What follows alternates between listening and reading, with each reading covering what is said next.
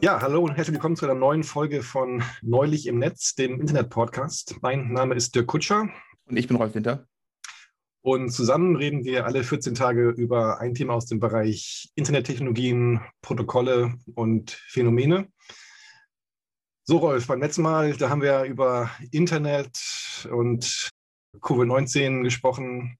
Hast du da noch was nachzutragen? Ist dir noch was aufgefallen im Nachhinein? Nee, so im, im, Nachhinein nicht. Ich hatte jetzt letztens eine interessante Diskussion mit jemandem über Quick. Und dabei kam raus, wie viel von diesem Videotraffic eigentlich Quick ist. Das hatte mich, möchtest du es hören? Ja, gerne. Das war eine Zahl von ATT auch, wo wir diese 960 Terabyte pro Tag, äh, Petabyte, Entschuldigung, Petabyte pro Tag hatten. Und äh, 25 Prozent des Videovolumens, und ein Großteil davon war Video, 25 Prozent des Videovolumens scheint jetzt schon Quick zu sein. Ja, das kann ich mir gut vorstellen. Ja, Quick spielt heute auch noch eine kleine Rolle, aber ähm, das wird nicht das Thema sein. Rolf, mal so eine Frage an dich. Was würdest du sagen, so welche, äh, wenn ich sage Namen im Internet, was fällt dir dazu ein? Welche Rollen spielen Namen im Internet aus, deiner Sicht?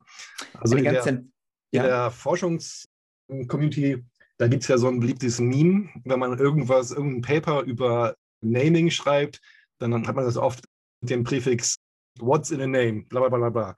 Und dann gibt es immer noch überraschend neue Aspekte, wo, wo, man denken würde, dass Naming schon komplett verstanden und tausendmal gemacht wurde. Aber ähm, offenbar gibt es immer noch neue, neue Ideen und, und, so dieses Meme, What's in a, in a name, ist da sehr populär. Und da wollte ich mal fragen, so, was, was, fällt dir zu Namen im, im, im Internet ein? Uh, uh. Ja, also bei Name kommt mir natürlich gleich das DNS in irgendeiner Form. Ähm, ich hoffe nicht, dass es geht es ums DNS, Dirk? Ich, ich weiß es nicht, aber vielleicht, aber es gibt ja auch immer die gerade ähm, dieses, dieses neue, diese Internet-Naming-Geschichten, die auch in der IETF, glaube ich, so ein bisschen hochgekommen sind, gell? Und äh, verteilt und äh, besser und schöner und äh, aber grundsätzlich aktuell im Internet ist es das DNS, das Domain Name System. Genau.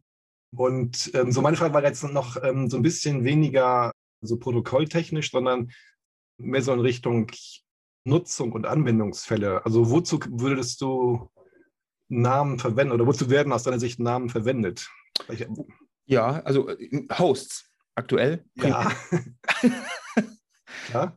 Ähm, Dienste, mhm. Daten. Ja. Okay. Ich glaube, ich bin fertig. Alles klar. Gut, das, ja, vielen, vielen Dank für deinen Input. Das, äh, wenn wir das sehen, ist bei weitem noch nicht alles. Ähm, und ja, heute geht es in der Tat um das DNS äh, und halt so neue Technologien in dem Bereich. Wie immer haben wir so einige Quellen vorbereitet, die dann ähm, einfach in der Episodenbeschreibung auftauchen. Werden wir dann nicht jedes Mal extra dazu sagen. Aber hm, ja, das Thema heute ist in der Tat, wie gehen wir mit Namen im Internet um? Was ist der Zustand äh, vom DNS? Um Gottes Willen. Ich kann schon mal ein Fazit vorwegziehen. Ziehen, äh, ja, Houston, we have a problem. Aber jetzt weiß ich auch, wie Quick da reinpasst, weil man redet ja gerade DNS über Quick. Ganz genau, ja. ganz genau. Da kommen wir gleich zu.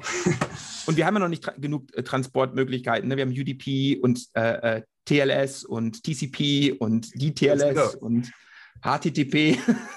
ja, ganz genau so um das mal so ein bisschen jetzt einzuführen, um so, ja, mal auch vielleicht so zu äh, illustrieren, was ich so mit, mit ähm, Anwendung und Use Case meine.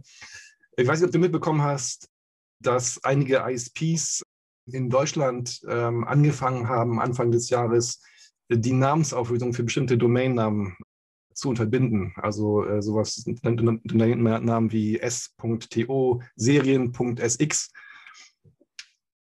ist mir, ist mir, also, also das machen die ja immer mal wieder. Nicht nur in Deutschland, das war ja mal in der Türkei, wurde ja mal Twitter blockiert. Mhm. Und da kann ich mich noch sehr gut erinnern, weil äh, die türkische Jugend war super clever. Die haben dann die IP-Adresse an Häuserwände ähm, gesprayt und sowas. Da war ich total stolz. Aber wieder Mensch, junge Leute, die, die sind fit, ne?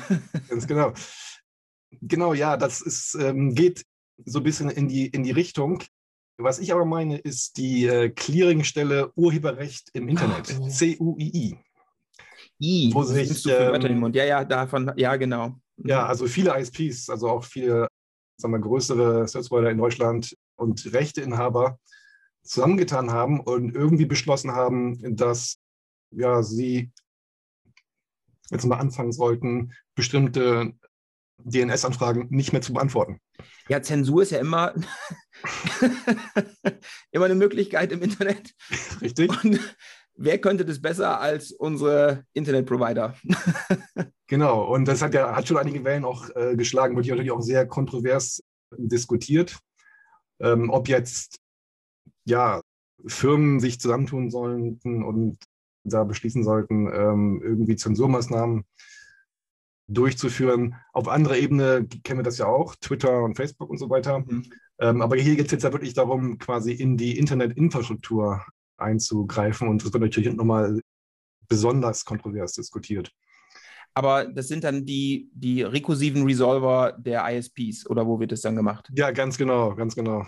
Und hm. so, da ist halt meine nächste Frage an dich. Was, wie denkst du, ist das, äh, was hältst du davon? Ist das effektiv? Ist das legal? Ist das legitim? Also effektiv wahrscheinlich für den Otto-Normalverbraucher schon, weil er, er kennt, der, der, kennt Alternativen nicht wie 8.8.8.8 oder sowas, gell? Also die, die, den Open Google DNS Resolver, da, weil damit hätte man das Problem dann ja gelöst. Ja, genau. Aber also für den Otto-Normalverbraucher wird es wahrscheinlich erstmal ein Problem sein. Darum, ja, das wird wahrscheinlich schon einen Großteil der Bevölkerung treffen.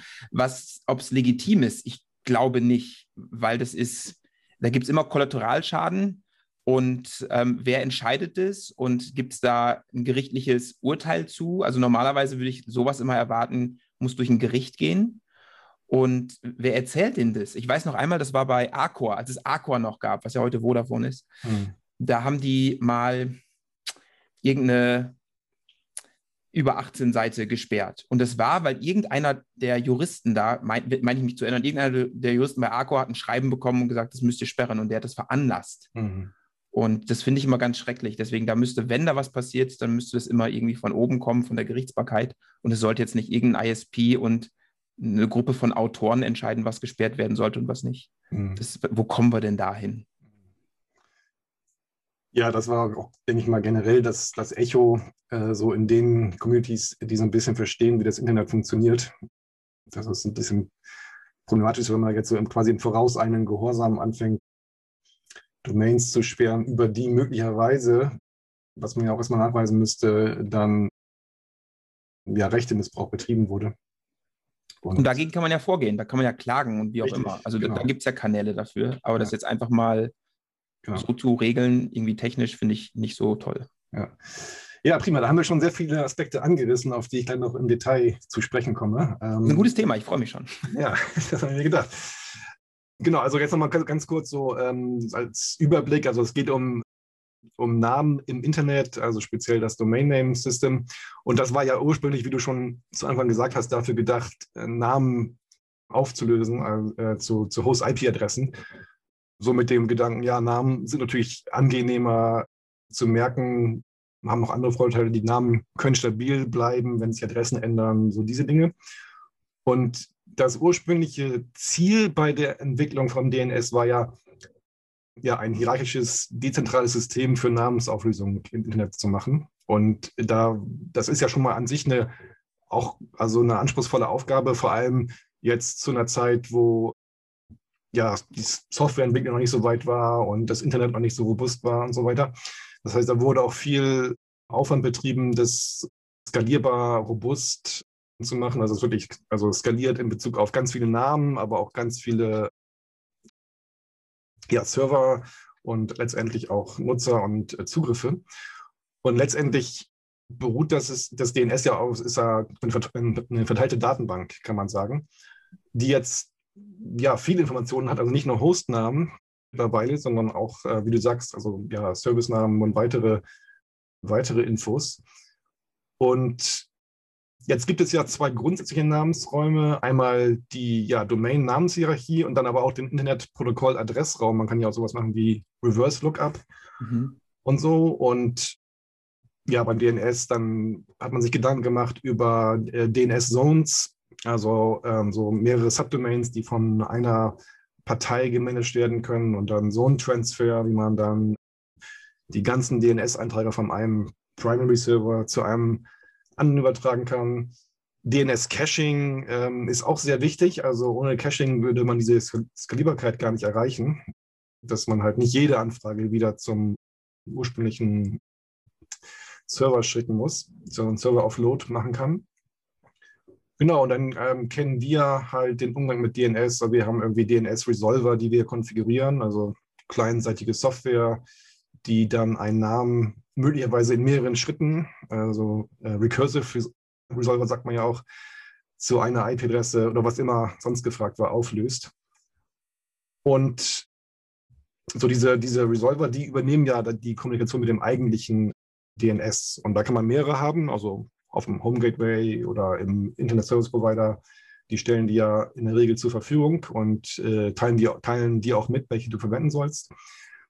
Und ja, bei dem ganzen Design von DNS, da war natürlich auch Performance wichtig. Ähm, also wenn ich jetzt eine Verbindung aufbauen will und die Namensauflösung an sich schon mal lange dauert, dann ist das natürlich nicht, nicht so gut für die Nutzer-Experience.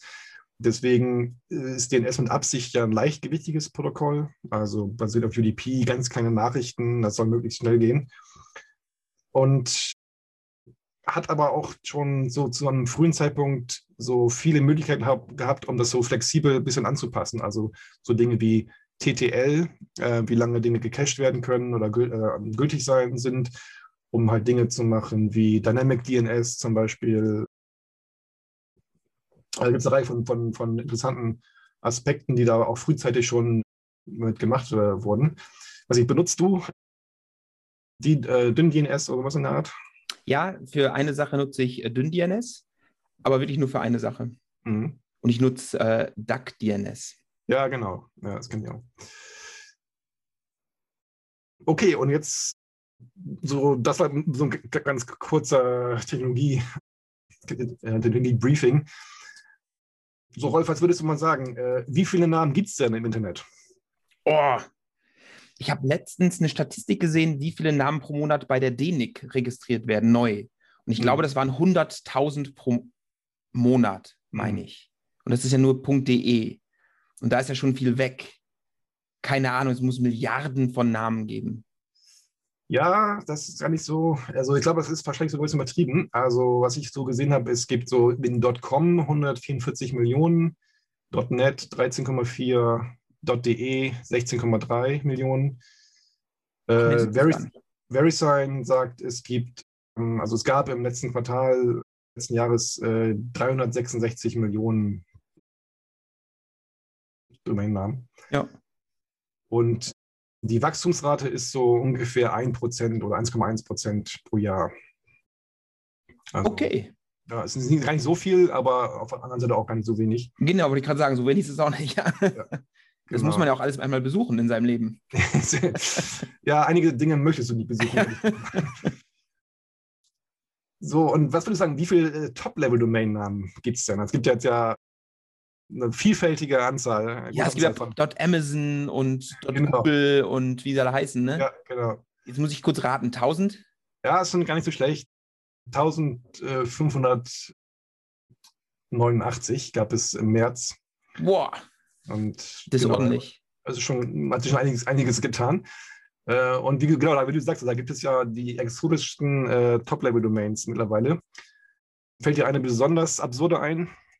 Ich glaube, es gibt auf Japanisch .testo oder irgendwie sowas. Also es gibt so ein paar Kata, äh, äh, Katakana ah, okay. äh, ähm, Top-Level-Domänen. Da fand ich ein paar witzig. Alles klar. Also ja, da gibt es ja tatsächlich einige, die sind so etwas, etwas fragwürdig. Es gibt auch äh, dot RIP, Rest in Peace. also da könnte man dann so virtuelle Grabsteine vielleicht. Oh, was ich erwähnen sollte, es gibt Punkt Bayern. Ja, okay, ja, ja, genau. Ich wollte gerade fragen, was ist der absurdeste Domain, der dir einfällt? also, ansonsten, ja, gibt es, was auch absurd ist, mehr so als Kategorie ist, oder absurd, weiß ich nicht, aber bemerkenswert, also einfach für viele Firmen gibt es einfach Top-Level-Domains. Äh, Dot Edeka gibt es zum Beispiel. Also Boah, die haben das gemacht. Ja, das das, Invest. Kein Wunder, dass die Bananen also teuer sind. genau. Richtig. Ja, aber muss, ja gut, wenn man halt modern sein will, muss man sich schon leisten. Können. Muss man haben, ja. Okay, und was würde ich sagen, äh, wie viele DNS-Anfragen äh, gibt es dann wohl so pro, pro Tag oder pro Stunde oder pro Sekunde? Wo? Also äh, meinst du jetzt, wenn, meinst du die, die, meinst du Root Oder meinst du das wirklich alles, was die Clients abschicken? Weil das ja. ist schwer zu machen, weil vieles davon wird gecached zurückgegeben, also von den Recursives, das siehst du ja nirgendwo, ne? Aus, aus, wo sind wir gerade? ja, sehr gut, volle Punktzahl. Also es ist, ist, natürlich schwer zu sagen oder unmöglich zu sagen. Nur bei Root weiß man es, weil die geben Statistiken raus. Ja, und also es gibt dann halt so Firmen wie, wie Cloudflare und sowas, die halt äh, viel messen. Mhm, und stimmt. Cloud, Cloudflare, die ähm, sagen, sie ähm, erhalten so eine Million Anfragen pro Sekunde. Boah, und das ist 1.1.1.1 oder was ist das? Ähm, Recursive-Dienst. Das ist, ich glaube, das sind alle DNS-Server, die die haben. Also, oh, Hammer. Genau, das ist. Das ist eine stolze Anzahl. Also für alle, genau, für alle, alle Kunden, die die haben, also alles, was ja. sie betreiben. Wow. Genau. Ja, also wie man sieht, also wenn man, wenn man jetzt DNS nicht hätte, würde das Internet ja so nicht funktionieren. Und jetzt haben wir schon so also einen Use Case gesehen zu Anfang, Zensur. der ist aber ganz neu.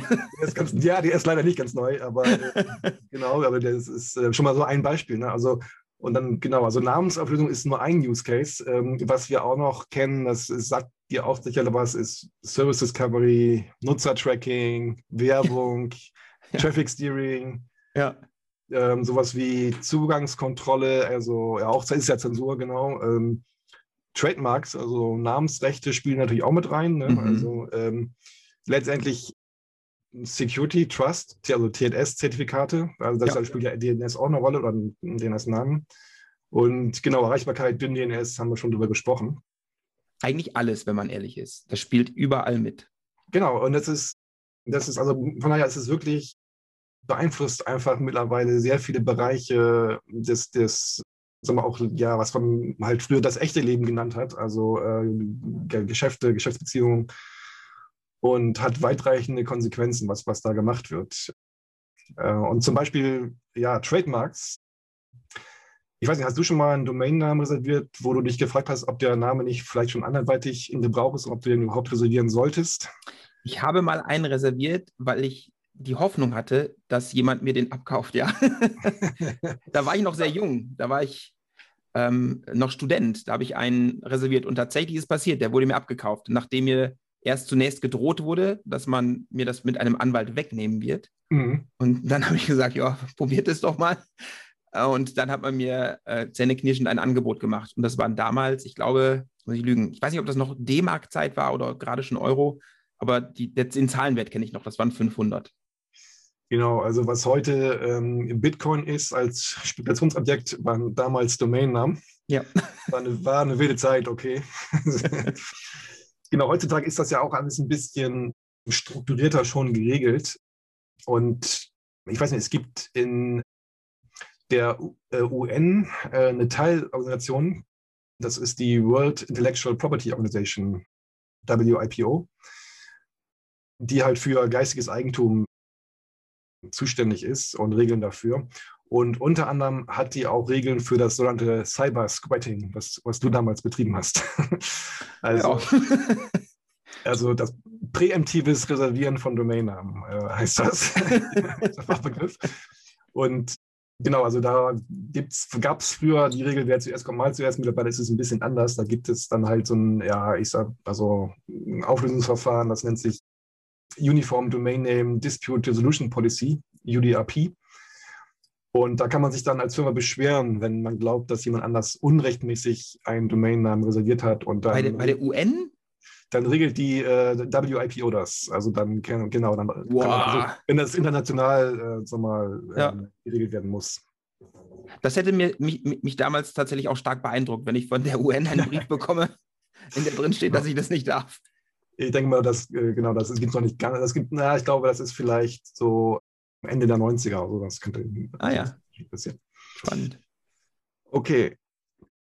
Genau, und damit zusammenhängt auch so ein bisschen, genau, wenn ich jetzt irgendwie ähm, einen Namen habe für meine Firma und ich will irgendwie einen Webshop aufmachen und so, dann ist natürlich sofort fällt einem ein, ähm, ja, Zertifikate, Sicherheit, E-Commerce. Und ähm, ja, das ist ja halt mittlerweile im Prinzip Standard bei, beim Webzugriff. Also wir machen ja alles mit TLS, also sichere Kommunikation.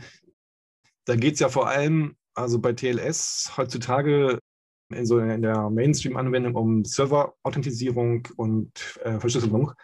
Und in den TLS oder SSL-Zertifikaten, da, da, werden ja letztendlich Aussagen über DNS-Namen gemacht. Das heißt, äh, damit wird ja quasi bescheinigt, dass jetzt der Server, mit dem ich spreche, zuständig ist für den und den DNS-Namen.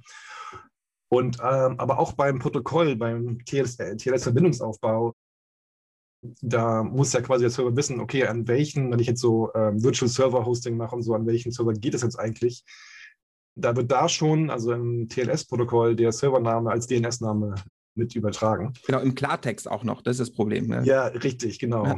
also ähm, Server Name Identification oder so. Indication, glaube ich. Aber, Indication, richtig, genau, Indication, richtig. Ja, also auch nicht so ganz, ganz, sag mal, architekturell perfekt.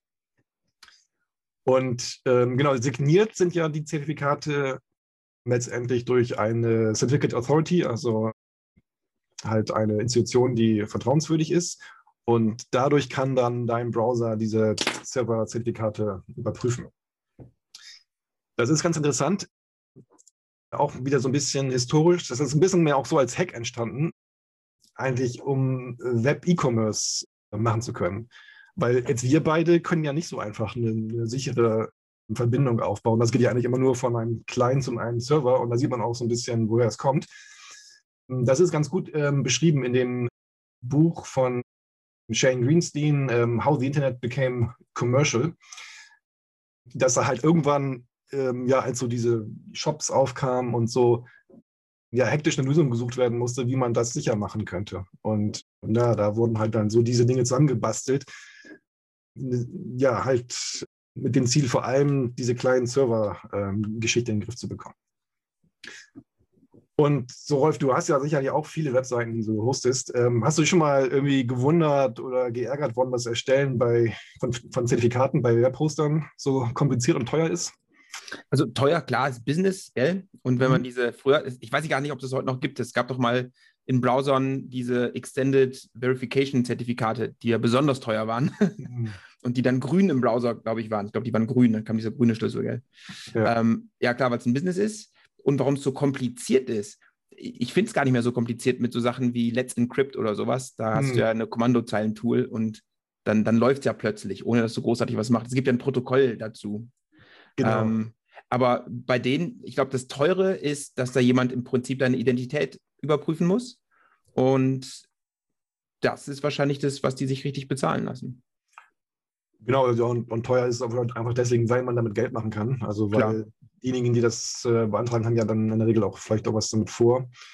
Genau, Let's Encrypt ist natürlich in dem Sinne super, weil da kann jeder Zertifikate äh, sich besorgen und ähm, wenn es dann der Hoster zulässt, das auch einigermaßen automatisiert dann installieren und, und updaten.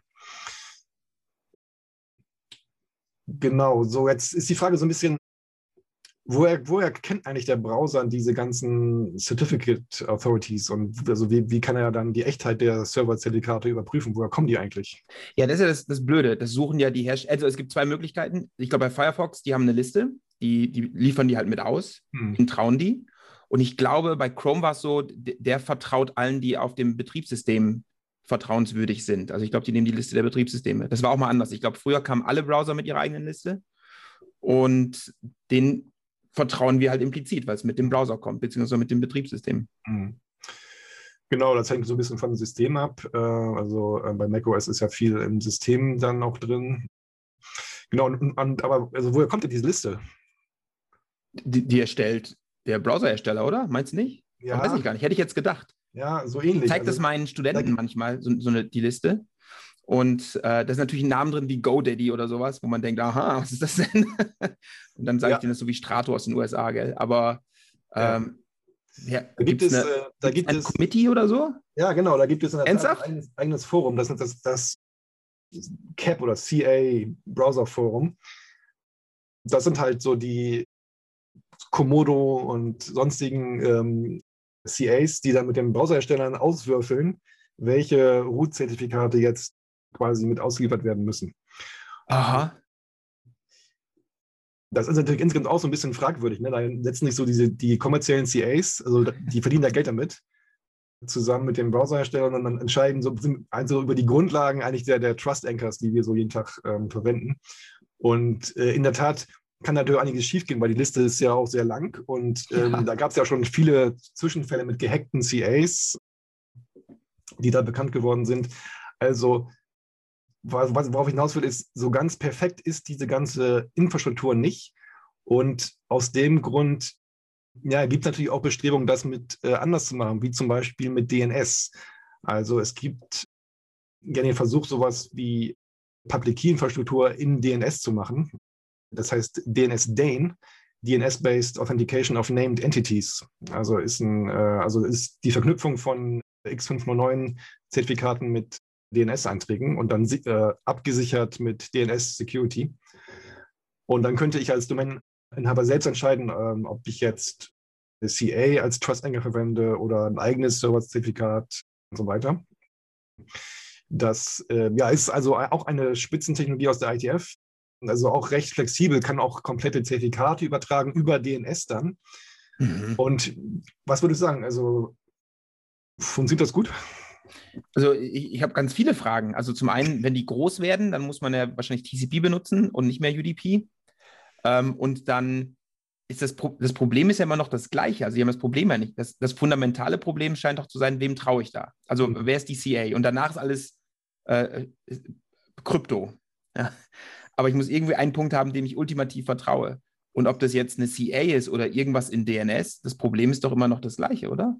Mm, ja, nee, das, das ähm, also man kann da noch, auch noch mit, mit sagen wir, herkömmlichen CAs arbeiten, aber man kann, muss jetzt nicht jedes Zertifikat zum Beispiel äh, von denen zertifizieren lassen und kann dann so ein bisschen einen eigenen Trust Anchor haben, der vielleicht dann, wo dann die Wurzel irgendwo anders abgesichert ist oder sowas. Mhm. Das, das, kann man schon. Aber genau, das Hauptproblem hast du auch schon genannt. Also eigentlich ist das DNS-Protokoll dafür viel zu, viel zu primitiv und ja vor allem wenn man das über UDP macht. Also genau wie schon angesprochen, es ist dafür gedacht, kleine kurze Nachrichten möglichst schnell mit geringerer Latenz äh, zu verstecken. Und das wird durch Krypto-Info extrem aufgebläht. Jo. Und eine andere Sache, die man vielleicht sagen könnte, ist, also ich habe jetzt hier DNS-Sec, DNS-Security nun so nebenbei erwähnt. Das ist ja quasi ähm, die Technologie, um DNS als Protokoll abzusichern, dass ich quasi die, den, die, den Antworten, die ich bekomme, vertrauen kann. Das braucht man dazu natürlich auch noch. Und das ist halt ein, ein, ein, ein etwas nicht ganz triviales äh, Framework. Und wir wissen ja auch, also DNS an sich ist ja schon nicht ganz leicht korrekt zu konfigurieren. Und dann mit DNS-Sec und Dane zusammen wird es nicht, nicht unbedingt leichter. Und das ist auch genutzt? der Grund. Weißt du das? Ob Dane genutzt wird? Ähm, teilweise in Deutschland schon. Aha äh, hängt, ja, hängt natürlich wie gesagt, an, an der DNS-Sec-Verwendung. Ja. Und das ist, das ist halt auch leider ja nicht so verbreitet, wie man sich es vielleicht wünschen würde. Mhm. Und das ist in, ja also sehr, sehr unterschiedlich in verschiedenen ja, Ländern und, und Kontinenten. Und ja, man sieht schon, also dass die Ideen sind gar nicht so schlecht, vielleicht, sodass man die Namensabsicherung im Namenssystem machen könnte. Nur ist einfach DNS als Protokoll leider ja einfach zu, zu veraltet, zu primitiv. Und ja, TCP kann man ja auch machen mit DNS, ist aber dann wieder latenztechnisch nicht so ideal, wenn man dann irgendwie ja, Ratenkontrolle hat und erstmal Slow Start und solche Dinge mit, mit bedenken muss. Ja, und den, den Handshake, du, du, bevor du ja. überhaupt Daten senden kannst, musst du erstmal ja. eine RTT investieren. Genau, vielleicht hast du für ja dauerhaft offen und so, aber trotzdem äh, ist ja. es vielleicht ja, nicht ganz so agil wie, wie jetzt so, so eine kleine UDP-Nachricht. Genau, und aber jetzt noch vielleicht ein bisschen was zu was Erfreulicherem, was vielleicht funktioniert. ähm, ich weiß nicht, hast du Drucker zu Hause, die du irgendwie mit ZeroConf also irgendwie findest, wo du nichts machen musst? Ja, habe ich einen. Da wird ja auch DNS benutzt. Also das ist die gute Nachricht. Äh, in dem Fall wahrscheinlich MDNS. Multicast DNS, genau. Genau. genau. Also das verwenden wahrscheinlich mittlerweile ja viele Leute, die irgendwie ein Heimnetz oder ein Firmennetz natürlich auch haben. Ähm, ich weiß nicht, wie dein Netz aufgebaut ist, aber läuft das bei dir immer gut? Also hast du auch Situationen, wo das nicht so gut läuft? Äh, ich hatte gestern den Fall, dass, dass tatsächlich DNS ausgefallen ist und die Kinder waren in der, in der Homeschool, also über Microsoft Teams in der Schule. Und das lief ja Gott sei Dank alles, weil die Verbindung ja stand. Aber ich konnte plötzlich nicht mehr arbeiten und dann musste ich eine halbe Stunde warten, bis deren Unterricht vorbei war und ich den Router neu starten konnte. Ja, solche Probleme kenne ich auch. Ja, ähm, anderes Problem, was jetzt vielleicht hier auftauchen könnte, ist, wenn jetzt dein Heimnetz ein bisschen größer ist, vielleicht so mehrere Segmente oder Broadcast-Domains hat, dann muss man gucken, dass Multicast darüber funktioniert. Ähm, das ist also Ja. Thema IGMP-Snooping. Das ist natürlich für den Normalverbraucher auch nicht so ganz, ganz einfach. Das heißt, ja, da, da stößt, also das ist an sich eine Sache, die eigentlich gut funktioniert, aber so demnächst auch irgend- irgendwie an ihre Grenzen stoßen würde. Zumindest muss man sich ein bisschen überlegen, wie man damit umgeht. Aber okay. Ja, gut, nächster Use Case. DNS für Traffic Steering. Also wir wissen ja, das Internet und das Web, das funktioniert nicht ohne CDN. Also das geht nicht mehr. Und die Fragestellung dann ist ja immer, wie kann man jetzt die Nutzeranfragen zu irgendwelchen Inhalten ähm, ja auf einen geeigneten Server umleiten? Und ja, Akamai und andere CDN-Betreiber verwenden unter anderem DNS dafür. Jetzt nicht als einzige Technologie, aber ähm, so ganz gerade in solchen so, so klassische CDNs äh, schon. So, Rolf, und was würdest du schätzen? So wie viele DNS-Server betreibt ähm, Akamai für diesen Anwendungszweck? Uh, das ist eine gute Frage. Ähm, ich habe ja mal, ich weiß gar nicht, ob du es weißt, ich habe mal für ein CDN gearbeitet. Das weiß ich der Tat nicht. Nee. ich habe mal für eine Firma gearbeitet, die, äh, die hieß Speedera Networks Okay. und die wurden von Akamai, ich weiß gar nicht, ob die von Akamai gekauft wurden oder geschluckt. Ich weiß nur, dass sie sich oft verklagt haben in der Zeit, wo ich da war. Und ähm, ich habe letztens nachgeschaut, ich glaube, Akamai hat irgendwie 324.000 Server oder sowas auf der Welt verteilt. Das sind die Content-Caches. Ja, ja. Ähm, jetzt ist die Frage, wie viel, ob da, wie viel DNS-Server das sind dazu, ne? Boah, das ist eine gute Frage. Das sind bestimmt ein paar tausend. Ja, das sind ein paar tausend, das sind äh, mehr als 10.000. Boah, ja. Also, äh, also um, und nur für diesen Zweck. Ne? Also, Ja. ähm, das heißt, das spielt also eine wichtige Rolle für, für äh, auch so Kerntechnologie im, im Web, kann man sagen. Und ähm, naja, was da wieder auch ganz lustig ist, denselben Mechanismus, so DNS Redirection Direction, kann man natürlich auch anders verwenden. Äh, dann heißt es DNS Hijacking. Also, ähm, ich weiß nicht, ob du, ob, ob dir äh, NX-Domain was sagt. NX-Domain. NX-Domain. Ist ein Resource Record, So, ja. aber wenn ich jetzt, äh, ich, ich, aus dem Off weiß ich gar nicht, wofür der da ist, ne? Okay, ja, genau. Das ist dafür gedacht, ähm, wenn man halt eine Anfrage macht, dass man dann einen speziellen ähm, Eintrag zurückbekommt, aus dem man erkennen kann, dass es die Domain gar nicht gibt. Also, Ah. Und also, und das ja, kann man natürlich auch vielfältig verwenden.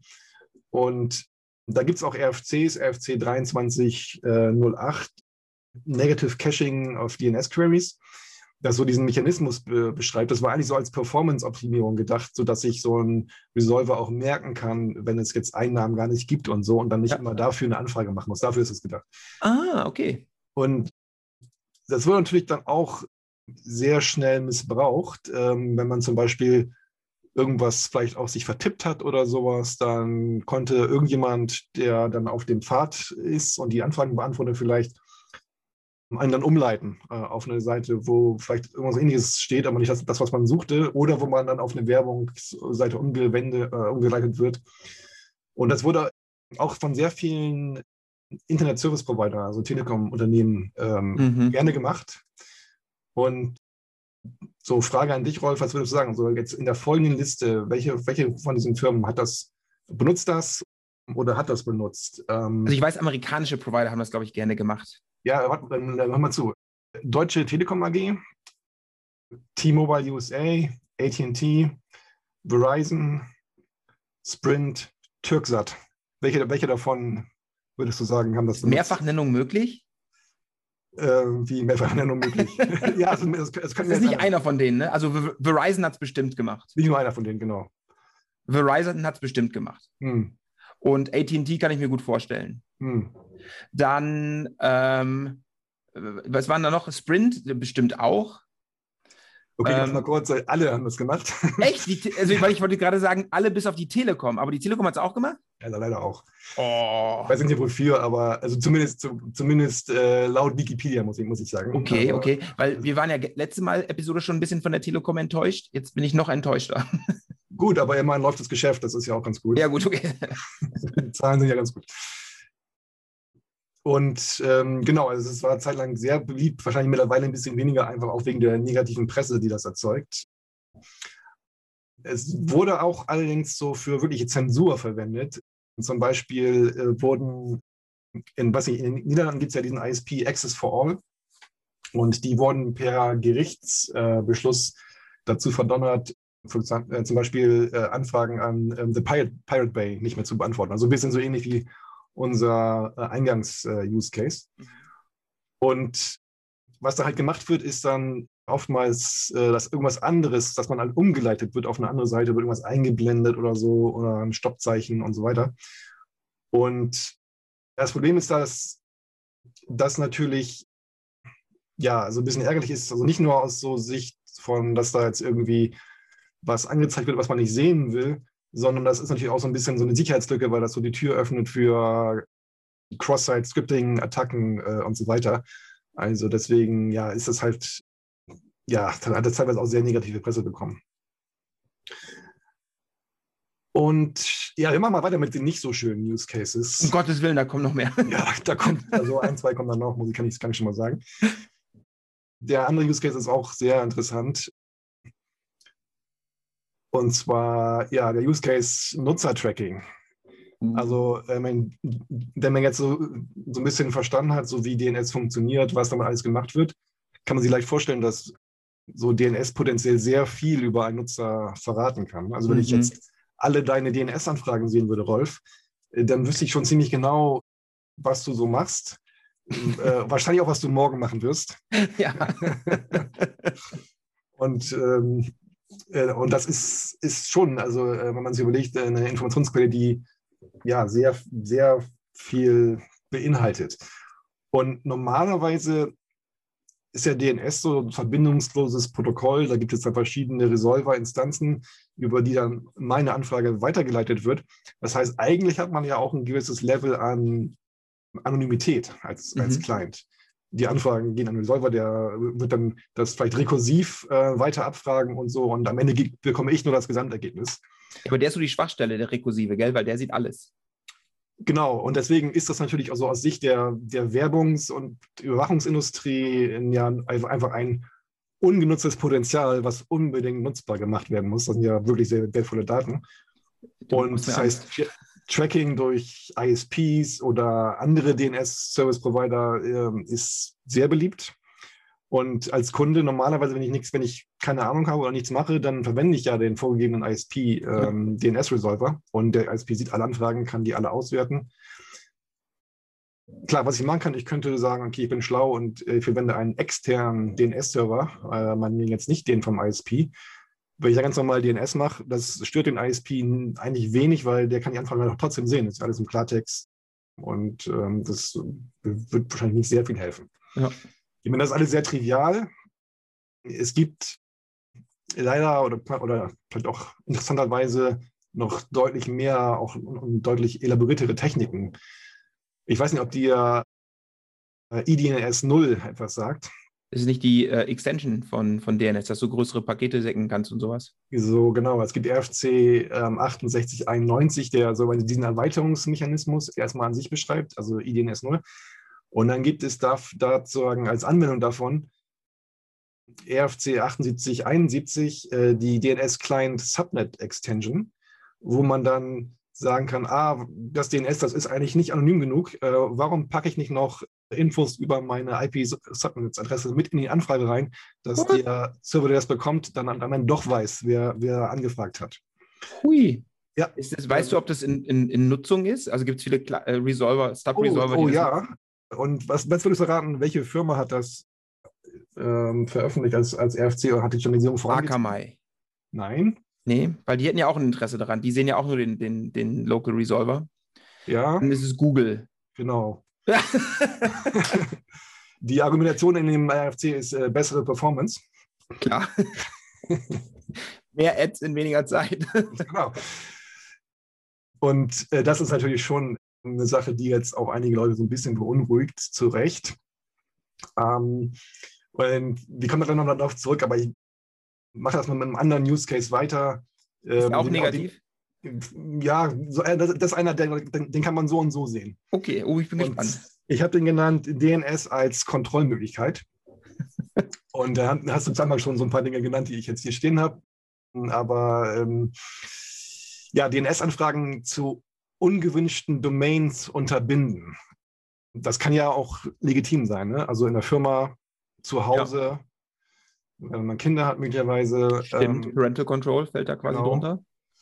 In Ländern, hm, wenn ich nicht möchte, dass mein, mein Land eine Regime Change Initiative unterzogen wird, dann könnte ich das machen. Oder, oder wenn ich halt meine ja, Zensur betreiben will. Ja, also, okay. Das heißt, kann man so, also gibt es verschiedene Anwendungsfälle am, am Ende.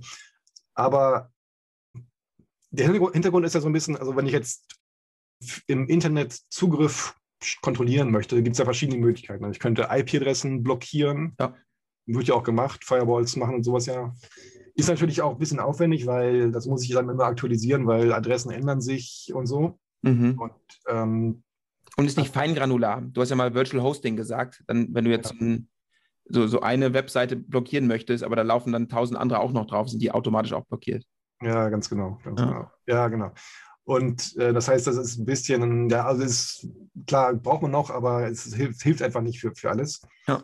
Ähm, dann, ja, dann gibt es so Dinge wie Man in the Middle, so ähm, HTTP-Anfragen angucken und blockieren. Mhm. Ist natürlich ähm, jetzt schwieriger geworden mit TLS 1.3. Mhm. Ähm, wenn man das heutzutage machen möchte, dann braucht man Kontrolle über das Endgerät. Also ja. das, da muss man dann auf dem Endgerät äh, Root-Zertifikate installieren können. Genau. Was in Firmen ja kein Problem ist, aber ansonsten nicht ganz so einfach. Ich glaube, sogar im Bundestag wird das gemacht. Ich meine. Ja, also ist ja, ist ja auch nicht äh, immer verwerflich, weil irgendwie letztendlich als Firma, wenn du, wenn du so mal geistiges Eigentum schützen willst und du, also Firmen, die jetzt wirklich ja so in der Branche sind, die werden ja permanent angegriffen. Also, genau. Und das heißt, die müssen sich sehr genau überlegen, welche Rechner sie überhaupt ins Netz lassen und was dann die Rechner an dem Netz machen können. Und gut, da, da geht das.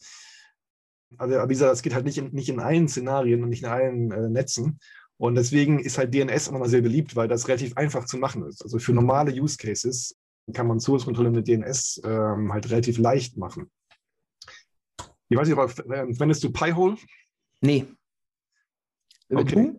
Ja, äh, Pi-hole ist ja, ist ja quasi ein, ein, Resolver, den man nicht selber auf seinem Raspberry Pi oder sonst auf irgendeinem Rechner oder auf ja. einer Maschine installieren kann, in der dann DNS-Anfragen äh, filtert und ja, hauptsächlich Tracking, Werbung und ja, andere unerwünschte Seiten. Und funktioniert so, naja, also äh, man, man, also ist schon effektiv in dem Sinne. Äh, auf der Seite, man merkt auch schon da, dass Zugriffskontrolle mit DNS nicht so der Weisheit letzter Schluss ist, weil teilweise will ich ja Dinge gar nicht zugreifen, Dinge gar nicht zugreifen, aber ich will trotzdem in der Lage sein, den Namen aufzulösen. Also wenn ich mhm. vielleicht andere Software habe, die das analysiert, irgendwelche anderen Firewalls und so, und wenn die dann auch den Namen gar nicht auflösen können, dann ist es vielleicht schon, äh, ja, geht einiges wiederum nicht. Also man merkt schon, dass es, ja, es ist so eine Art, ich sag mal, ja, Notnagel kann man sagen, einfach weil ja Leute dermaßen ähm, genervt sind von, von ähm, Missbrauch, von Werbung und so weiter, dass sie einfach sich nicht anders zu helfen wissen. Mhm. Aber perfekt ist es nicht. Genau, und dann letztlich wissen wir natürlich auch, dass man alle Dinge auch also uns immer umgehen und vermeiden kann. Also jetzt Zensurvermeidung zum Beispiel, da kann man ja einfach einen anderen Name-Server, dann hast du ja schon gesagt, mit dem Beispiel da arabischer Frühling, wo dann auf einmal diese ganzen Graffitis mit äh, NS Doppelpunkt 8.8.8.8 äh, gesprüht wurden. Und äh, naja, ähm, da ging es halt darum, dass äh, ja, die Länder sich halt genau wieder auf diesen sehr einfachen Mechanismus verlassen haben, Internetzugang zu äh, zensieren, einfach DNS äh, zu zensieren. Und das kann man, konnte man zu der Zeit sehr leicht umgehen. Also es ist halt, ja, wie gesagt, nicht sehr effektiv und äh, deswegen, also es wird natürlich immer noch verwendet, also auch äh, im ähm, Chinese Great Fireball. Ähm, mhm. Da wird auch sehr viel DNS-Zensur natürlich betrieben, aber äh, letztendlich ist diese, das System natürlich sehr viel elaborierter, dass es äh, noch deutlich mehr macht und auch dann deutlich sicherer ist, sozusagen, also in Richtung Zensurumgebung. Und ja, in dem Kontext, Rolf, äh, was fällt dir zu dem Begriff Zensursolar ein? Zensur. Zensursolar. Kannst du, äh, du buchstabieren? Zensursolar. Alles mit der Ursula von der Leyen zu tun. Äh, ja, richtig. Tatsächlich? Ja. ja. Ich finde es toll, äh, weil ich glaube, die, die Präsidentin der, der Uni Hamburg war mal die Raketenmoni, ne? ich glaube doch von irgendeinem Rüstungsverein. Und Zensursolar. Ja, ich, ich, ich meine mich zu erinnern, wo Zensursolar herkommt, aber so ganz genau weiß ich dann doch nicht mehr. Ja, also genau, also vor, vor ihrer doch sehr erfolgreichen Karriere war sie ja auch mal Familienministerin. Ja. Und hat dann, da damals, also gewohnt kompetent kann man sagen, das sogenannte Zugangserschwerungsgesetz mit äh, initiiert, was halt Kinderpornografie zum Beispiel mhm. ähm, in den Griff kriegen sollte. Und das hat genau war, wurde, also da war genau die Idee, dass man halt DNS-Zensur betreibt, um dann Leute, die auf böse Domain-Namen äh, zugreifen, dann äh, umzuleiten auf irgendein Stoppschild oder so eine Art. Und das ist so, das ist so eins der jetzt nicht so ruhmreichen in der Geschichte ähm, der Legislative. Also das ist 2010 in Kraft getreten, wurde de facto niemals angewendet und 2011 vorzeitig aufgehoben. Ja, super. Das sind, das sind, und es sind äh, bestimmt mehrere Millionen Euro an Consulting-Fees reingeflossen. Das hast du jetzt gesagt, ähm, habe ich jetzt nicht recherchiert. Wir lassen es einfach mal so stehen. Ja, okay. Aber gut, ich hatte gedacht, dass jemand, äh, der äh, Aufenthalte an der Uni Stanford hat, da irgendwie mitbekommt, wie DNS funktioniert, aber war offenbar nicht der Fall. Aber egal, wir machen weiter. Ja, also man kann sagen, DNS-Zugangskontrolle ist relativ einfach äh, zu machen, aber ist auch relativ einfach zu umgehen. Also und, und, leider, was vielleicht noch ein bisschen schwerer wiegt, ist, dabei kann auch relativ viel kaputt gehen. Also und hat dann immer Seiteneffekte. Und aber was, was das jetzt eigentlich ist, also positiv oder negativ, hängt natürlich sehr stark von der eigenen Perspektive ab. Also Zugangskontrolle und Souveränität würden einige sagen, Zensur würden andere sagen. Gut, lassen wir so stehen, äh, ist einfach so. Jetzt gibt es aber auch so ein bisschen, ich sag mal, on the bright side, so ein paar neue Technologien jetzt, die so ein paar von diesen Dingen vielleicht in den Griff kriegen könnten. Also Thema DNS Privacy zum Beispiel. Also man kann ja Überwachung und Zensur vermeiden, indem man jetzt einen DNS-Server selber auswählt und dann auch noch mit dem verschlüsselt kommuniziert. Das würde ja einige von den Problemen, die ich jetzt angeführt habe, vielleicht beheben, sofern man dann dem jeweiligen DNS-Server dann wiederum vertraut. Und da gibt es ja DNS über TLS, also RFC 7858, DNS über HTTPS, RFC 8, ähm, 8484 und gibt auch schon ja, Drafts für DNS über Quick natürlich. Natürlich. Und ja, viele von, von uns kennen äh, IP-Adressen wie ja Googles äh, 8.8.8.8 oder Cloudflare 1.1.1.1. Wie ist es bei dir? Verwendest du sowas? Manchmal. Also typischerweise gibst du, benutze ich einfach den äh, vom ISP, weil ob ich jetzt meinem ISP vertraue oder Google vertraue, ist schwierig. Ne? Also zumindest weiß ich bei meinem ISP, der sitzt in Deutschland, den kann ich zur Not verklagen. Mhm. Ja, also es ist natürlich auch schwierig, äh, das so überall zu verwenden, obwohl es jetzt schon auch bei einigen mobilen Plattformen unterstützt wird. Also mein Setup ist in der Tat so, so dass ich Pi-Hole habe und mhm. dann quasi der als Next Resolver bei Pi-Hole so ein DNS über TLS Proxy oder Resolver angeklemmt habe. Also die Software heißt ähm, Stubby. Mhm. Und äh, die fragt so verschiedene Dot, also DNS über TLS-Server äh, so äh, round robin ab oder zufällig ab im Prinzip. Also nicht immer nur einen, nicht immer nur. Cloudflare und nicht immer nur Google. Und das ist eigentlich mittlerweile, früher musste man es also ein bisschen per Hand basteln, mittlerweile gibt es ja auch so kombinierte Docker-Container, die man sich da einfach installieren kann und das ist relativ schmerzlos. Aber ich ja. eine Frage, Dirk. Ja. Warum macht der Pi-Hole das nicht selbst? Also der kann ja selbst ein rekursiver DNS-Server sein. Könnte er machen, ja, ja, klar. Also das denke ich, wird auch kommen. Also, Okay. Weil Also das ist das, wäre die einfachste Lösung. Dann, dann machst du, dann geht der halt zu Root und wenn überhaupt, äh, dann zur Top-Level-Domäne und zum autoritativen Namensserver und er ist Ja. der Einzige, der mit denen kommuniziert. Ich, ich weiß jetzt nicht genau, aber ich könnte mir vorstellen, das ist einfach so ein bisschen jetzt so ähm, Separation of Concerns. Also wenn man das machen möchte, könnte man noch, noch einen zweiten dahinter schalten, der das macht oder so. Ich bin, bin mir nicht ganz sicher. Aber, Oder Caching, weil die anderen halt viel mehr cachen, weil da Ja. viel mehr Anfragen durchgehen. Ja, genau, das natürlich auch, geht natürlich auch nicht, wenn jetzt jeder dann diese die Caching-Infrastruktur umgeht. Ähm, Hm. gut, aber jetzt bei, bei, bei DOT, also DNS und TLS zum Beispiel, ja, weiß nicht, wel- welche Probleme würdest du da sehen? Also erstmal Latenz natürlich, weil TCP-Verbindungen aufgebaut werden. Ähm, es ist total umständlich, dieses Ganze äh, über äh, TCP zu machen. Dann hast du vielleicht noch Loss und das ist Mhm. natürlich blöd. Du sendest eigentlich ein Paket über dein TCP, äh, über deine TCP-Verbindung und dann ist es das erste Paket. Dein Congestion Control Algorithmus hat noch gar nicht keine richtige RTT-Messung und dann kann es mal richtig lange dauern, bis die nächste Retransmission kommt, gell? Ja, das ist immer blöd. Genau, Performance, also das, das merke ich bei mir auch. Also das ist teilweise äh, echt wirklich nicht so ähm, begeisternd. Und wenn dann mal irgendwas schief geht, dann merkt man auch erst, also wie jetzt bei dir neulich, wie wichtig DNS ist, also wie man, Hm. wie sich das auswirkt, wenn jetzt äh, das einfach mal drastisch schlechter funktioniert. Und man kann das, also ich hatte also auch so Fälle, wo dann irgendwie, ich weiß nicht, Zugriff auf ja, Videokonferenzserver auf einmal äh, so einfach so sehr zäh waren. Und äh, da würde man erst an andere Dinge denken und nicht an DNS. Aber in Mhm. Wahrheit hat sich dann auch herausgestellt, das lag dann an, an, an dem DNS über TLS. Was dann Was natürlich auch schwierig ist, das, das kann ich aber schwer abschätzen. Ja. Wenn so ein Server, der jetzt äh, zum Teil Millionen oder ein paar tausend Anfragen pro Sekunde bekommt, wie viel der über TLS schafft und wie viel der über UDP schaffen würde. Das könnte ja auch ein Sicherlich, ja klar, deutlich Ja. aufwendiger, genau. Ja.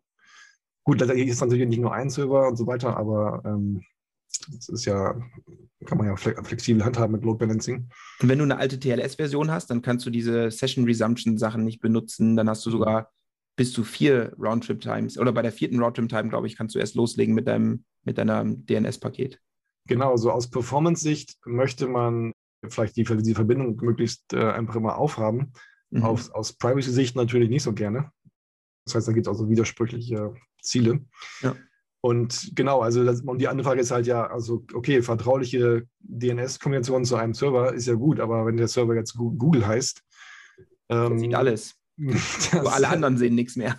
Genau, also generell ist dann ja so ein bisschen auch der Trend, dass die ganze DNS-Auflösung auch nicht mehr über das Betriebssystem erfolgt, so über die normalen Mechanismen, sondern dass die Anwendungen das einfach selbst machen und die DNS-Anfragen dann über DOT oder äh, DO und so weiter raus, rausreichen.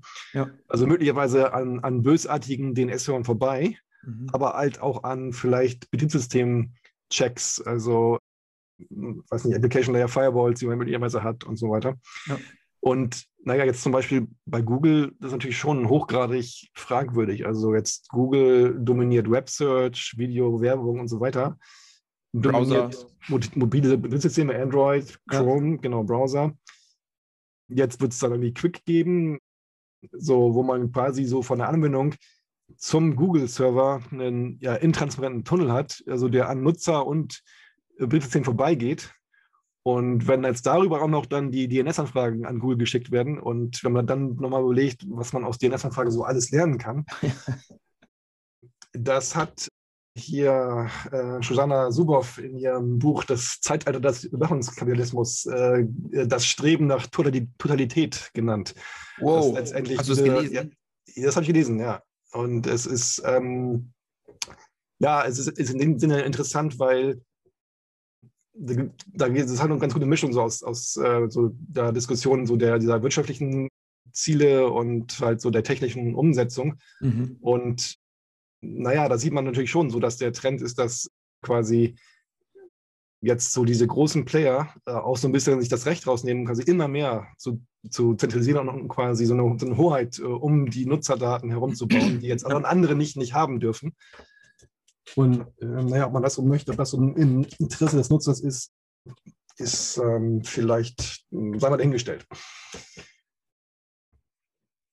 So, gibt es da noch weitere Probleme, wenn jetzt Anwendungen DNS-Anfragen machen? Also, das, also mal abgesehen davon von diesem, von diesem, ich sag mal, äh, Datenschutzproblem und, und Zentralisierungsproblem.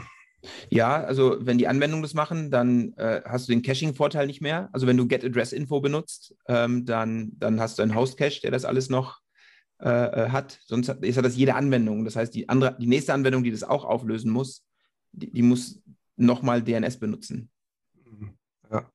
Das ist ein Nachteil. Dann,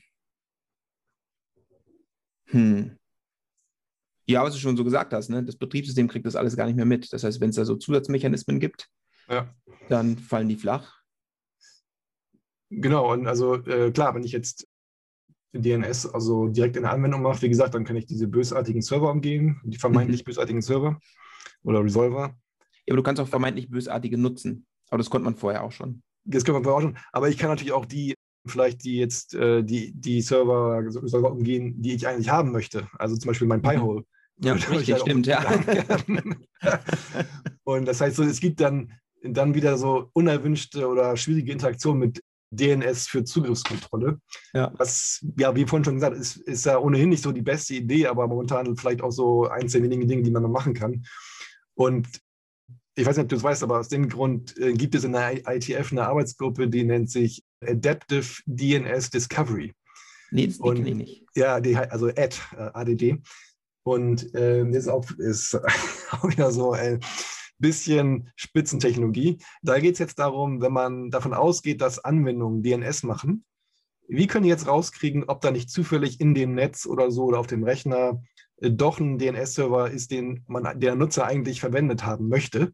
Das heißt, da geht es darum, die zu discovern und auszuwählen und dann äh, bestimmte Probeanfragen zu stellen und dann die gegebenenfalls doch zu verwenden äh, und so weiter und so fort.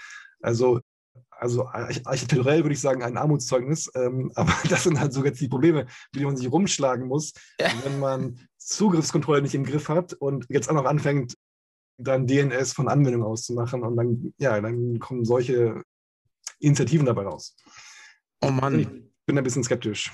Ja, ich auch. Es gibt so ein paar so, äh, sag mal, auch so Lösungen, die jetzt auch dieses Problem mit, vertraue ich jetzt nur Cloudflare oder nur Google und so weiter, versuchen in den Griff zu bekommen. Oblivious DNS ist so ein Vorschlag, ist auch so ein typischer Hotfix eigentlich, also äh, wo man sagt, okay, es ist eigentlich nicht akzeptabel, dass man immer nur den einen 8.8.8.8 Server nimmt. Und was man da jetzt mal, okay, okay, dann typischer Ansatz, wir führen eine weitere Indirektion ein.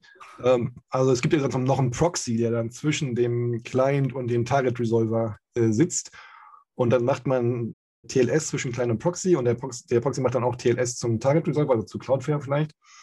Und dann sind die Nachrichten selber auch nochmal verschlüsselt, damit der Proxy die halt auch nicht sehen kann und äh, so weiter. Oh. Und ja, man kann sich überlegen, was das so für Performance und auch Infrastrukturkosten bedeutet. Ja, und da musst du jetzt aufpassen, wo der Proxy sitzt, ne? Ja, Weil Akamai genau. funktioniert ja über, die sieht dann den Proxy und wenn der nicht genau. mehr bei dir in der Nähe ist, dann kriegst genau. du halt deinen Content nicht mehr optimal. Genau, und da gibt es da gibt's dann so goldene Regeln, du, du, du, der Proxy darf aber niemals beim Target Resolver selbst sitzen und so. Aber letztendlich, äh, ob man das so nachprüfen kann, äh, das ist auch nicht immer ganz klar. ja, okay, das war so ein kleiner Rundumschlag, um so die Situation von, von DNS heute. Ähm, also ich weiß nicht, wie du es siehst, aus meiner Sicht, DNS ist ja extrem wichtig so für die grundlegenden Funktionen im Internet und, und Web. Und eigentlich so im ursprünglichen Ansatz auch ganz nett gemacht. Also es kann sehr flexibel verwendet werden. Aber wie wir jetzt so mittlerweile hm, rausbekommen haben, leider auch nicht immer im Interesse des Nutzers. Mhm. Und so diese zahlreichen Erweiterungsmöglichkeiten führen natürlich dann auch zu weiteren Angriffsmöglichkeiten. Und so, ja, viele Erweiterungen sind vielleicht vom Konzept her gut, aber wenn man jetzt da nochmal dran denkt, dass das DNS-Protokoll eigentlich so für Performance gedacht ist, kurze Anfragen, kurze Antworten, ganz schnell, ohne Overhead, UDP, so richtig, also DNS-Sec und andere Erweiterungen machen diese Nachrichten einfach deutlich größer und das ganze System auch nicht unbedingt robuster. Also mhm. wenn dann halt vielleicht Fragmentierung auftritt oder irgendwas, ähm, ist es ein bisschen schwierig. Und so aus meiner Sicht, so als Fazit würde ich sagen, also ja, bei DNS gibt es so Dinge, die sind sehr wertvoll und sag mal, sollte man auch erhalten natürlich. Also natürlich den Namensraum an sich. Jetzt die Websicherheitsarchitektur, gut, da kann man natürlich auch einiges Kritisches zu sagen, aber auf jeden Fall ist die sehr wichtig und äh, die brauchen wir jetzt erstmal. Aber das ganze Protokoll, die ganze Privacy-Architektur äh, ist aus meiner Sicht hochgradig problematisch mittlerweile. Und so ist die Frage, ob man da jetzt, was man da jetzt macht. Also so das, äh, was einige Leute sind sehr skeptisch, was das an, ganz anbetrifft. Also es gibt so die so Aussagen wie ja, also für die Standardisierung, die ist viel zu langsam jetzt, um da eine richtige Lösung zu finden. Das wird jetzt eh nicht passieren. Also es gab jetzt kürzlich ähm, einen ganz netten Vortrag von ähm, äh, Jeff Houston, der ist so wie CTO bei, bei äh, AppNIC, also Asia Pacific NIC, äh, bei, bei, beim RIPE 82 Meeting über DNS-Evolution. Und da war auch so ein bisschen so das Resümee, ja, grundlegende Verbesserungen, also ist alles sehr schrecklich, aber grundlegende Verbesserungen kann man jetzt erstmal nicht erwarten, weil auch mit DNS kann man eigentlich auch nicht so richtig Geld verdienen. Es müsste ja auch irgend so ein bisschen Incentives geben, dass jemand da was macht. Also das Einzige, womit man mit, bei DNS Geld verdienen kann, ist halt Missbrauch. Ja. jetzt irgendwie, also generell ist halt die Erwartung, ja, DNS, das machen die ISPs irgendwie so umsonst nebenbei. Genau. Und das Frage ist so, wer es eigentlich vielleicht umsonst machen sollte oder besser machen sollte. Sodass jetzt so als Aussicht ist eher wahrscheinlich ist, dass ja halt wirklich die Anwendungen immer sagen, okay, das, das ist nicht mehr akzeptabel. Äh, wir machen einfach unser eigenes DNS, also dot, do, DNS über Klick vielleicht. Ja. Was aber, wie wir auch gesehen haben, auch wiederum problematisch ist, wie dann so an ganzen Privacy und äh, dann dieser ähm, ITF Adaptive DNS Discovery Diskussion gesehen hat. Und aus meiner Sicht gibt es da ein grundlegendes Architekturproblem. Und ja, Rolf, wer müsste sich eigentlich darum kümmern? Wer sich darum kümmern müsste? Ja. Du und ich. Meinst du? ja, äh, die Iena, der, der gehört Ruth. Ähm, nee, keine ICANN meine ich. Ähm, nee, das, das Problem ist, ich glaube, also aus Privacy-Sicht gibt es einen Schwachpunkt und das sind die rekursiven Resolver, mhm. weil die alles sehen von ihren Kunden und so. Mhm. Und das ist natürlich schwierig. Und da gibt es, nach hinten raus gibt es ja ganz viel, was gemacht wurde. Also zum Beispiel, es gibt ja diese diese Erweiterung oder diesen, was ja auch umgesetzt wird, dass zum Beispiel der rekursive Resolver beim Root-Server nicht mehr fragt, wenn du www.example.com auflösen möchtest, mhm. dann fragt er nur noch nach .com. Weil der weiß, für example.com kriegt er sowieso keine Antwort. Und warum sollte Root wissen, äh, dass du gerade nach www.example.com suchst? Und dann geht das so durch die Hierarchie weiter. Das nützt dir gar nichts, weil der, der rekursive Resolver, der sieht ja immer noch alles. Und ich glaube, mhm. da ist so der absolute Schwachpunkt. Ähm, aber was willst du dagegen machen? Einer muss den machen oder du machst es selbst. Mhm. Das ist die, das nächste. Du, du schaffst die ganzen rekursiven Resol äh, Resolver ab und machst alles direkt vom Host. Dann hast du den Caching-Vorteil komplett verloren mhm. ähm, und ein bisschen Performance eingebüßt. Aber zumindest hast du den aus der Rechnung so ein bisschen rausgenommen. Ist total schwierig. Es ist mhm. da eine Lösung zu finden, die performt und privacy preserving ist, ganz hart. Ja, also was man eigentlich machen müsste, aus meiner Sicht, ist wirklich sich über ein neues Protokolldesign und neue Architektur Gedanken zu machen was natürlich eine sehr große Aufgabe ist. Und ähm, also oder erstmal überhaupt diese Architekturdiskussion ernsthaft zu führen. Und mhm. das sehe ich momentan leider auch nicht so richtig. Also diese Probleme sind irgendwie schon bekannt und so, und es wird aber leider immer nicht besser, sondern es gibt immer nur weiter so Hotfixes, so wie jetzt ja. ähm, ITF-Ad oder Oblivious DNS und so weiter. Und, ja, das, ähm, wir haben es ja mit IP gesehen, ne? 1995, glaube ich, kam der erste RFC raus ist fast 30 Jahre altes Ding und ja. IP hat nochmal eine zentrale Rolle, muss man auch sagen. Aber DNS ist nicht weit davon entfernt, von dieser zentral wichtigen Rolle. Da ein neues System ins Internet zu bringen, dauert dann eben auch seine 15, 20 Jahre. Damit muss, ja. Davon muss man dann ausgehen. Ja, vor allem, man müsste halt auch wirklich jemand in die Hand nehmen und so mhm. Oversight und sowas machen. Und ähm, das sehe ich einfach gerade nicht. Und da hat wahrscheinlich Geoff Houston vollständig recht. Er sagt, und einer muss es halt bauen, bezahlen und betreiben. Mhm. Und wer hat denn Interesse daran? Also das, diese, diese, weiß nicht, 40 Jahre DNS-Erfahrung über Bord zu kippen und die Infrastruktur und jetzt was Neues zu machen. Ja, ähm, ja gleichzeitig äh, ist es natürlich beim, beim, Internet auch so, dass ja, viele Entscheidungen, die dann gefällt werden, natürlich auch von den Firmen selber vorangetrieben werden. Mhm. Und jetzt viele Firmen, die jetzt maßgeblich in, so in dem Bereich arbeiten, sind ja Cloudflare, Google und so weiter. Naja, die haben, die haben eigentlich jetzt gar kein Problem mit, dem, mit der aktuellen Situation, sondern die können sich quasi darauf einstellen, dass sie immer mehr Anfragen bekommen. Richtig, genau. Wenn die die Episode hier hören, die sagen sich auch, wovon redet er eigentlich? Läuft doch. Ja. Wo ist das Problem? Okay, ähm, ja, mit diesem pessimistischen äh, Ausblick ziehe ich jetzt mal den Stecker. Nee, warte, ich habe noch eine Sache. Okay. Mir ist nämlich, ich habe das letztens irgendwo äh, äh gehört und ich konnte es nicht glauben. Bei DNS, das, das ist ganz zufällig, also gut, dass du das Thema gewählt hast. Bei DNS, man schreibt die Namen ja von, ähm, de, vom Leaf zur Wurzel, also mhm. www.example.com. Ja. Punkt. Ja. Weißt du warum? Weiß ich warum? Warum die, man könnte auch sagen, äh, com example www. Ach so, ja, ja, klar, so ist es ja auch bei äh, vernünftigen Protokollen. Nee, weiß ich nicht. Und ähm, ich weiß nicht mehr, wer, ich habe ein Video gesehen, ich weiß nicht mehr, wer es war. Ähm, einer der ganz großen DNS-Männer, der auch ganz am Anfang dabei war. Ah. Der hatte gesagt, Autocompletion.